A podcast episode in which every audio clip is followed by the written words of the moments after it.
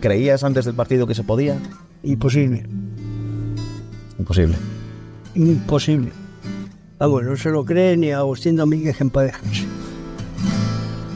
¿Y crees que hubo algo raro por ahí? No sé. Ni me interesa. Yo me quedé con dudas, ¿eh? De aquello. Bendita ingenuidad la tuya. ¿Por qué? Yo me quedé con Porque no debería tener dudas. bendita ingenuidad. 12-1. Quinto episodio. Después del partido. Este es el último episodio de esta historia. El milagro ya ha ocurrido. España tenía que ganar por 11 goles a Malta y el resultado final ha sido de 12 a 1. España está clasificada para la Eurocopa de 1984. Señores, qué partido, Dios mío. ¡Qué griterío, José María! Todo el campo gritando, sí, sí, sí, España va a París. Pero aquel partido significó algo más que una clasificación y por eso nunca ha desaparecido de la memoria colectiva. ¡Final, final, final! ¡Terminó!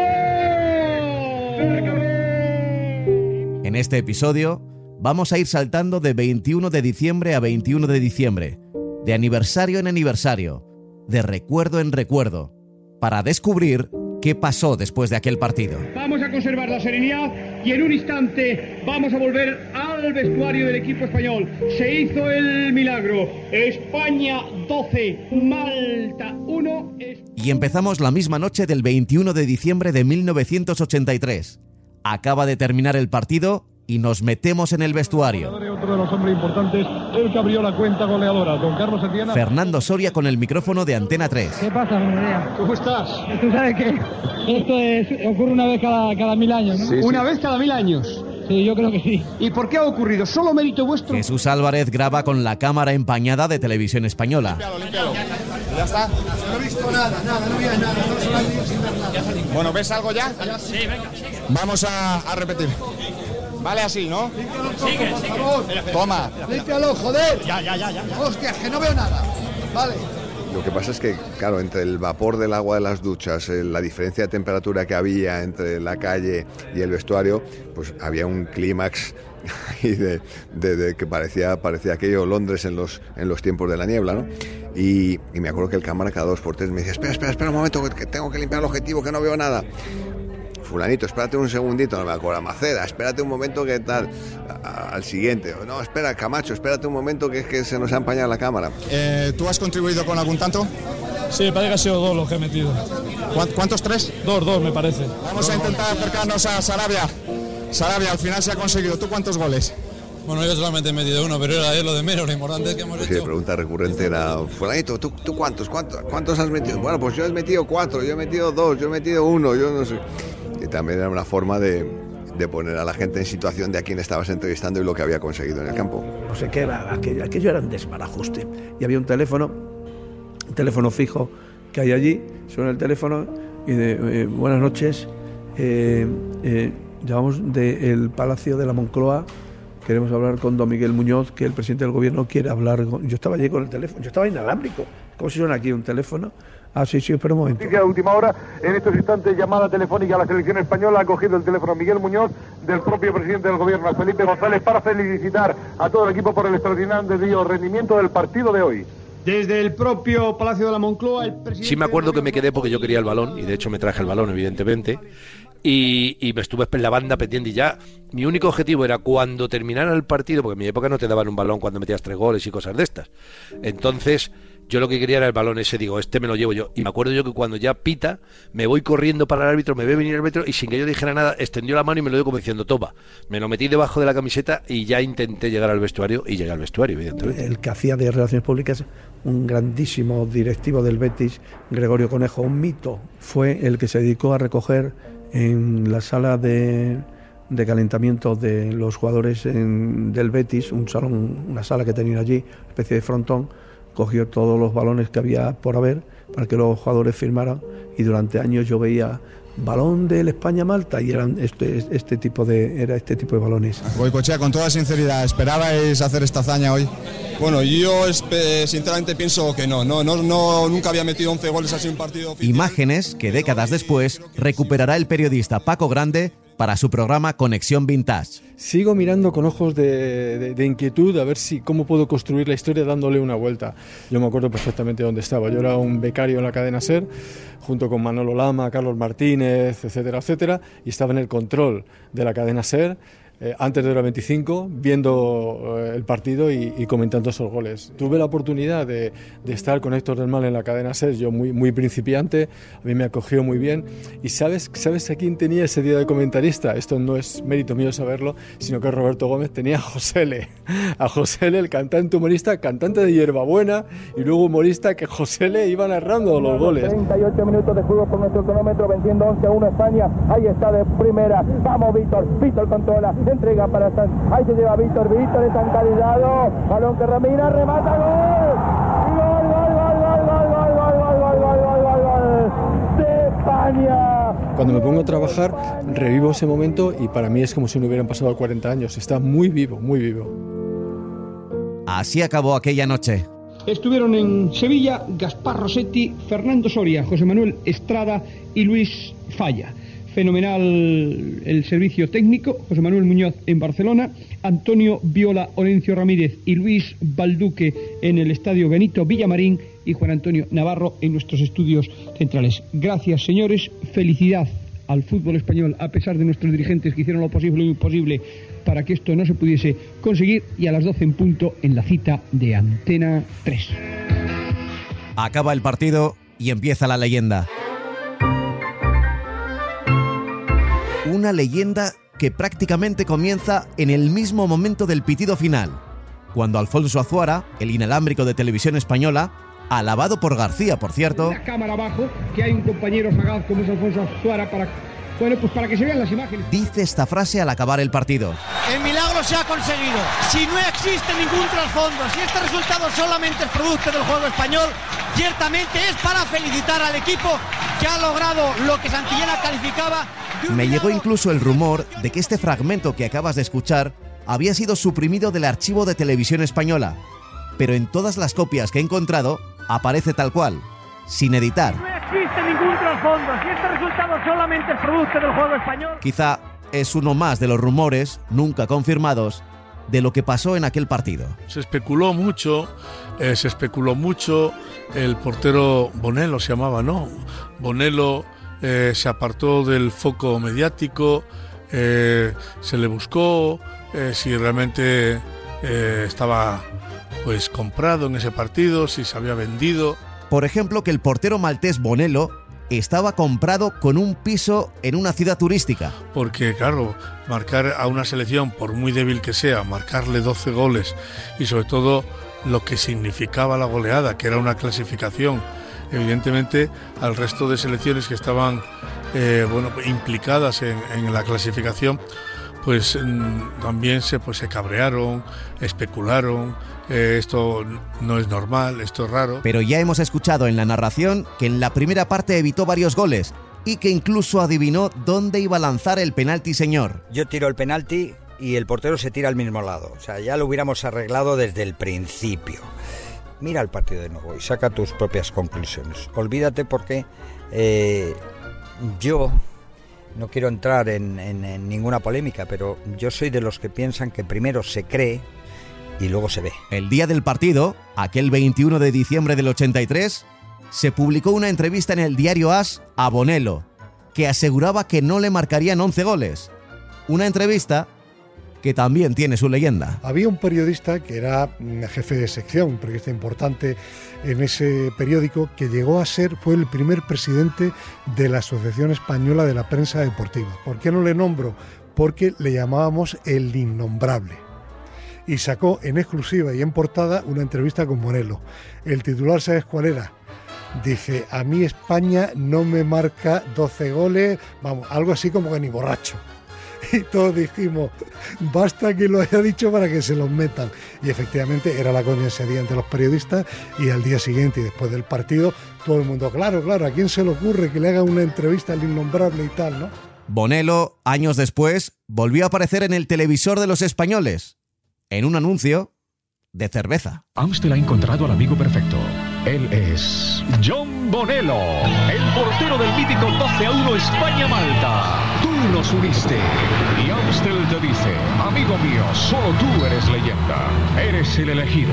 Cuidarás que nadie mancille la verdadera amistad. Porque Amstel sabe que la calidad de una cerveza también está en los amigos con los que se comparte. Amstel, la amistad sale de dentro. 40 años después, y Bonello sigue viviendo y trabajando humildemente en Malta. Si recibió un piso, lo sigue disimulando muy bien. Vamos a dar un salto en el tiempo. El 22 de marzo de 2005, el periódico Malta Independent publica un artículo titulado La historia de Víctor Serri, el que fuera seleccionador maltés en aquel partido. Le preguntan claro por el 12-1 y asegura que no se explica lo que pudo ocurrir, porque tras la primera parte, los jugadores, sus jugadores, estaban muy confiados con el 3-1 y por primera vez revela que alguien entró en el vestuario con limones para los jugadores y que viendo el rendimiento del segundo tiempo no le extrañaría nada que hubiera algo raro en aquellos limones. Más de 10 años después de aquella entrevista, en 2018, el programa de Movistar Plus Fiebre Maldini quiso viajar por primera vez hasta Malta. Hasta entonces, y eso igual no dice demasiado del periodismo patrio, a nadie se le había ocurrido preguntar a los malteses. El encargado de hacerlo fue el periodista Mark Pons. Y bueno, ellos eh, la verdad es que se sienten halagados de que por primera vez alguien de España les dé voz y les pregunte acerca de un partido que es el peor partido de su historia, porque es verdad que ellos siendo jugadores amateurs jugaban contra la Holanda de Van Basten o contra la España del Lobo Carrasco y para ellos era un privilegio, pero aquel 12 a 1 desde luego les marcó su carrera y muchos recibieron críticas, incluso alguno dejó el fútbol después de aquel partido. Entonces se sentían halagados y sobre todo eh, muy curiosos de por qué un periodista español, un programa español, quería saber aquella historia. A raíz de que el seleccionador, que fue el segundo entrevistado, me cuenta lo de los limones, yo ya empiezo a preguntárselo a todos dando por hecho y diciéndoles que el entrenador me ha contado eh, lo que pasó al vestuario y tal. I remember a small man came in dressed in white with a big tray and half lemons, half lemons. Textualmente acusan mucho tiempo después y de manera independiente a un señor vestido de blanco que fue el que le sirvió los limones. Y para mi sorpresa lo fuerte es que las historias eh, hechas individualmente empiezan a coincidir sobre el mismo aspecto. Yo desde luego mi primera sensación es bastante incrédula, pero a raíz de que varias personas te cuenten la misma historia años después, pues desde luego algo de credibilidad sí que les doy. Dicho así puede parecer una alucinación, pero ¿os acordáis de las imágenes rescatadas por Paco Grande del postpartido? Atención, atención las radios. Vais a tomar vais a tomar una copa de champán con los jugadores. Cuando Pablo Porta da su discurso e invita a los periodistas a champán, una copa de champán a todos los representantes de las radios aquí presentes. Ahí aparece con las botellas un señor camarero con una chaqueta blanca. Para los jugadores españoles, esta acusación no tiene ningún sentido, claro. Entra un tío en un vestuario de fútbol con una bandeja de limones y tú eres tan... Eh, eres tan inocente que te coges una, el limón y te lo comes. Que es que el limón es sangre, el limón no te refresca, el limón todo lo contrario, ¿no? Si es agua con limón, dices tú, vale, pero un limón, yo, no, no, no, entra en la cabeza ni el caso de la manteca. Yo ya lo he contado últimamente, pues ya se puede contar, ya ha prescrito y todo el tema, ¿no?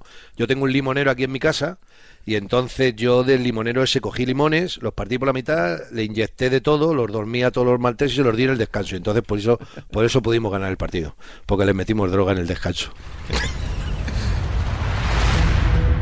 Ahora mismo, tantos años después, no se puede comprobar qué pasó realmente con aquellos limones. ¿Existieron? Puede que sí. Parece raro que se lo inventaran varios jugadores y además años después. ¿Pero estaban envenenados?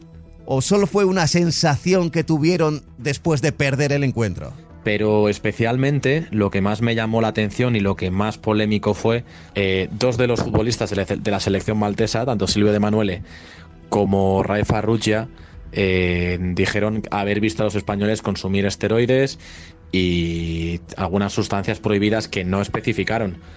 A mí eso me cuesta más creerlo, sinceramente. Recordemos que Malta se presentó solo con 15 jugadores en Sevilla. Contando con el portero suplente y algunos tocados, pudieron hacer un solo cambio. Con un césped mojado, la segunda parte a estos jugadores amateurs se les hizo físicamente eterna. Siempre se recuerda que Holanda les había marcado 5 goles unos días antes, pero Eire, en noviembre, el mes anterior, ya les había ganado 8-0. Y sin limones. Sí, Malta hizo la gira de dos partidos muy duros en Holanda y en España, con 15 jugadores y, ojo, 8 directivos.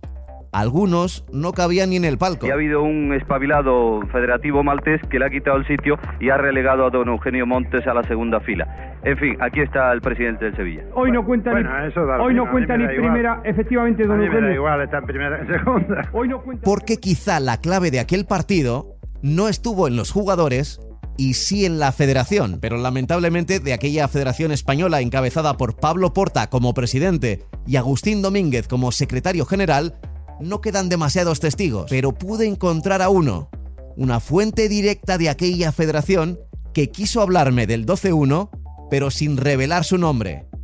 Por eso, la voz que vas a escuchar está distorsionada. en la federación en el eje donde uno tiene mucho que mucho que ver pero son cosas pues, que no se pueden contar a ver si soy capaz de explicártelo sin decir más de lo que tengo que decir que, que, que todo el mundo habló y que en el descanso pasó ¿qué pasó? Asegura que la federación tenía un plan, pero en ningún momento me habla de un plan ilegal o de un movimiento de dinero. Me asegura, y esto es lo importante, que el partido no estaba comprado. ¿Se compró el partido? Yo estoy seguro que no. Estoy absolutamente seguro. Ahora, Malta no se jugaba nada. Malta eh, iba, estaba contenta de que ganara España. Es la primera vez que veo jugadores de Malta metidos en el equipo del contrario. Los jugadores que están ahora felicitando, algunos jugadores malteses que han entrado también al vestuario de la selección española a intercambiar, que les den todo. El correspondiente camiseta es ahora Gordillo al que le está felicitando un compañero Werry. ¿Es porque estaban comprados? No. Si hubieran estado comprados no lo hubieran hecho. Porque aquí, si a ti te compran, tú no coges y, y, y- y vas tan descaradamente para que alguien te pille. Luego esto te demuestra que no estaban comprados. Ahí dices, no, estaba comprado el, el portero. No, No, las cosas en la alta política del fútbol no funcionan así. Son mucho más sutiles. Ahora, ¿estaban encantados con la Federación Española? Sí. ¿Estaban encantados de cómo les trataron? Sí. ¿Sabían que la Federación les iba a ayudar eh, y que les ayudó mucho la Federación políticamente después? También. Se había hecho un plan. Ese plan global, por ejemplo, consistía, entre otras cosas, en aplazar una jornada entera de liga para tener más días de descanso. Que tuviéramos ese fin de semana de descanso, ellos jugaban el domingo contra Holanda y luego el miércoles contra nosotros. Y hombre, eso nos favoreció, no tengan ninguna duda, nos vino bastante bien porque podíamos preparar el partido. Una concentración de una semana en Alcalá de Guadaira. La semana que se nos hizo larguísima. Consistía en contar con un recoge pelotas en el Benito Villamarín cada 5 metros, para que no se perdiera tiempo. Mucho recoge pelotas. A veces perdía tiempo porque echaban dos balones o tres a la vez, ¿no? pero había mucho recoge pelotas. Sí. El plan consistía en recibir adecuadamente a la selección de Malta. Ellos decían que eh, España y la Federación Española les había hecho una especie de complot para eh, que llegasen al partido lo más cansados posible, que les perdieron las maletas en el aeropuerto de Sevilla y tardaron un día y medio en recuperarlas. También se quejaron de que la comida que les ofreció el hotel era una comida pésima, que no pudieron dormir porque había mucho ruido en las calles de Sevilla y los aficionados que sabían que estaba la selección maltesa hacían ruido a propósito. También se quejaban de que la Federación Española les facilitó entrenar en un campo que no era el Benito Villamarín y les llevó a un campo en que no había electricidad, con lo cual no podían entrenar con luz, no había agua caliente y el campo estaba totalmente inundado porque esos días llovió mucho en Sevilla. Pero en el plano de federaciones, la maltesa era mucho más débil que la española y también, no lo olvidemos, que la holandesa, porque aquí hay que recordar que Países Bajos tampoco se quedó de brazos cruzados. Acordó con la Federación Maltesa jugar en Alemania en vez de en la isla. Y dicen que algo más. Si nosotros hubiéramos podido comprar el partido, pues lo hubiéramos comprado. Yo, a mí me dicen, dar dinero por comprar el partido, pues doy dinero y lo hubiera comprado, no te quepa ninguna duda. Pero los, los malteses venían primados por Holanda, si no le metíamos los goles, creo que tenían de aquella época 600.000 pesetas. 600.000 pesetas por maltés, tú imagínate. Pero de esto tampoco hay pruebas. La pista nos la da nuestra fuente anónima. Como no se puede saber qué pasó antes, miremos qué pasó después en el fútbol europeo. ¿Y eso cómo lo puedes ver? Pues si te pusieras a investigar, cogerías y dirías, oye, voy a mirar después del 83 dónde entra Malta, en UEFA y en FIFA, y verás que empiezan a entrar en comités, que hasta entonces no estaban en ninguno. A partir de 1984, el peso de la Federación Maltesa dentro de la UEFA pasó a ser mayor, no mucho mayor, pero lo suficientemente grande para un país tan pequeño. A los malteses les daba igual perder por 11 que por 10, les daba igual. Ellos no iban a ir. A ir. Y si estaban con 11, encima pues devolvían los favores de todo el mundo que fue amabilísimo, de que les ayudaron, de que políticamente la Federación Española de Fútbol ah, le ayudó muchísimo en la FIFA, muchísimo. A, a Malta, porque al final Malta es una federación muy pequeña que no tenía ningún peso. Luego le ayudó, en aquella época había una cosa que se llamaba la Entente de Florencia, eh, y a, a Malta pues se le dio se le metió dentro con el apoyo político de España. Entró en la llamada Entente de Florencia y pasó a tener miembros de su federación en diversos comités europeos. Esto de la Entente de Florencia me lo explica Fernando Carreño, nuestra memoria histórica en la redacción de Marca. Bueno, la Entente de Florencia podríamos decir que era un grupo de presión, un partido político, un lobby, lo que fuera, que actuaba dentro de la UEFA para contrapesar a otros grupos de presión que había. Uno, el de los anglosajones, otro, el de los países socialistas liderados por la Unión Soviética, votaban en bloque para favorecer sus intereses y entonces Artemio Franchi, presidente de la UEFA y que ejercía de Florentino, bueno, antiguo presidente de la UEFA y que ejercía de Florentino, por eso se llamaba Entente de Florencia, pues eh, decidió unir a los países de la Comunidad Europea del Mercado Común eh, y además hay algún otro como España. Eh, entonces se trataba pues de eso, de tratar de concitar eh, intereses, intereses, comunes. ¿Sirvió de algo? Bueno, pues doy, dos ejemplos. El Entente de Florencia pues trató de que no hubiera libre circulación de jugadores, ya vemos lo que pasó, y también intentó que en el Mundial de España eh, no hubiera más de 16 equipos. Ya sabemos que hubo también 24. Ahora, lo que pasa que Pablo Porta y Agustín Domínguez iban a todas las reuniones. Ahí de fondo estaba que se decía que Porta quería ser presidente de la UEFA y así hacía méritos ante Frankie y, y, y su lobby. Todo, todo estaba preparado para que España ganara y los malteses perdieran de manera fácil, sí. Joder, eso es comprar. No.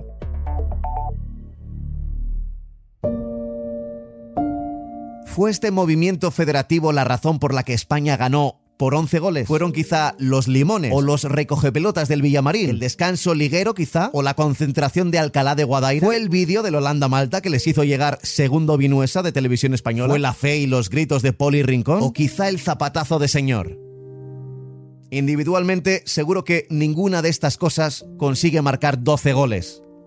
Pero aquella noche de diciembre de 1983, todas esas razones y alguna más se aliaron con la verdadera clave del partido. 11 jugadores y un seleccionador, Miguel Muñoz, convencidos de dar una alegría a un país deprimido. Se juntó con un final de año en donde le habían precedido muchas cosas, nada, nada bonitas, nada positivas en, en España, con una sonrisa de millones de españoles eh, producida por el fútbol, por el maravilloso fútbol.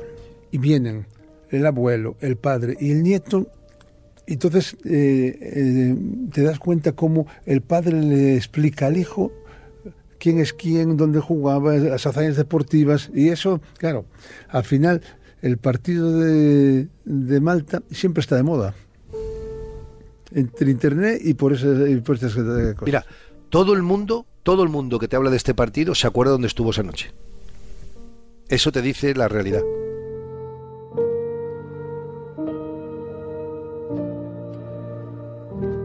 Y ahora vamos a volver a empezar. Literalmente. Volve a empezar. Estaba cantado. Esta vez estaba seguro. Me sorprendió cuando hablé con él que José Luis Garci no diera demasiada importancia a aquel 12-1. Un hombre que cambiaría su Oscar por ganar un mundial de fútbol. Cambiaría por ser campeón del mundo, no por marcar un gol, por haber ganado un mundial de fútbol con el equipo, sin ninguna duda. Vamos, prueba de ello que ya va a ir muchos más Oscars en España, que empieza a ser que estos no tengan que son tantos los que han ganado un mundial, ¿no?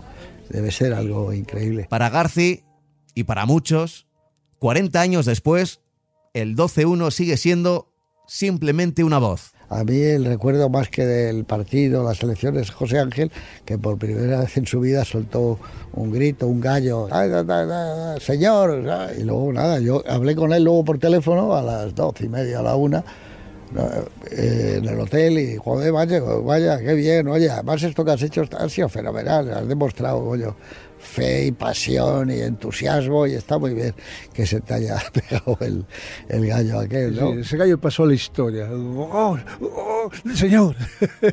fue tremendo, ¿no?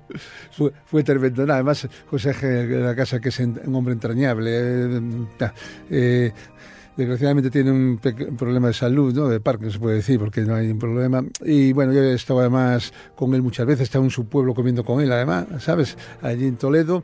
Son pequeños detalles, pero que te traigan el partido de Holanda nos sirvió de mucho, nos sirvió de mucho ese partido, ¿sabes? Y que te traigan con ese cariño y que nos trate, que nos haya tratado con ese cariño y respeto, y tengo unas ganas tremendas de darle un, un- gran abrazo. Yo creo que el mejor e- ejemplo es José Ángel de la Casa, un hombre que tenía una fama de no haber perdido nunca, ni haberse salido del sitio, haber estado siempre como era él, y le salió todos los sentimientos de la manera que cantó el gol y cómo hizo ese gallo, ¿te acuerdas? Famoso y todo el tema ese, porque mejor expresión no puede haber, no te lo puedo explicar de mejor manera. Puede decir, hombre, pero ¿cuántas veces te habrán preguntado? Sí, las que hagan falta. ¿Por qué? Porque forme parte de una selección y con un gol que hizo sonreír a millones de españoles. ¿Te parece poco eso? Es- Es un placer ser recordado y seguir en la memoria colectiva como partícipe de una gesta asociada a un gallo no habitual de un enorme periodista televisivo como es José Ángel de la Casa. Los nervios, señores, importantísimos. Dale, señor. Señor y Víctor, Víctor, ha caído, señor, señor, gol, gol de señor.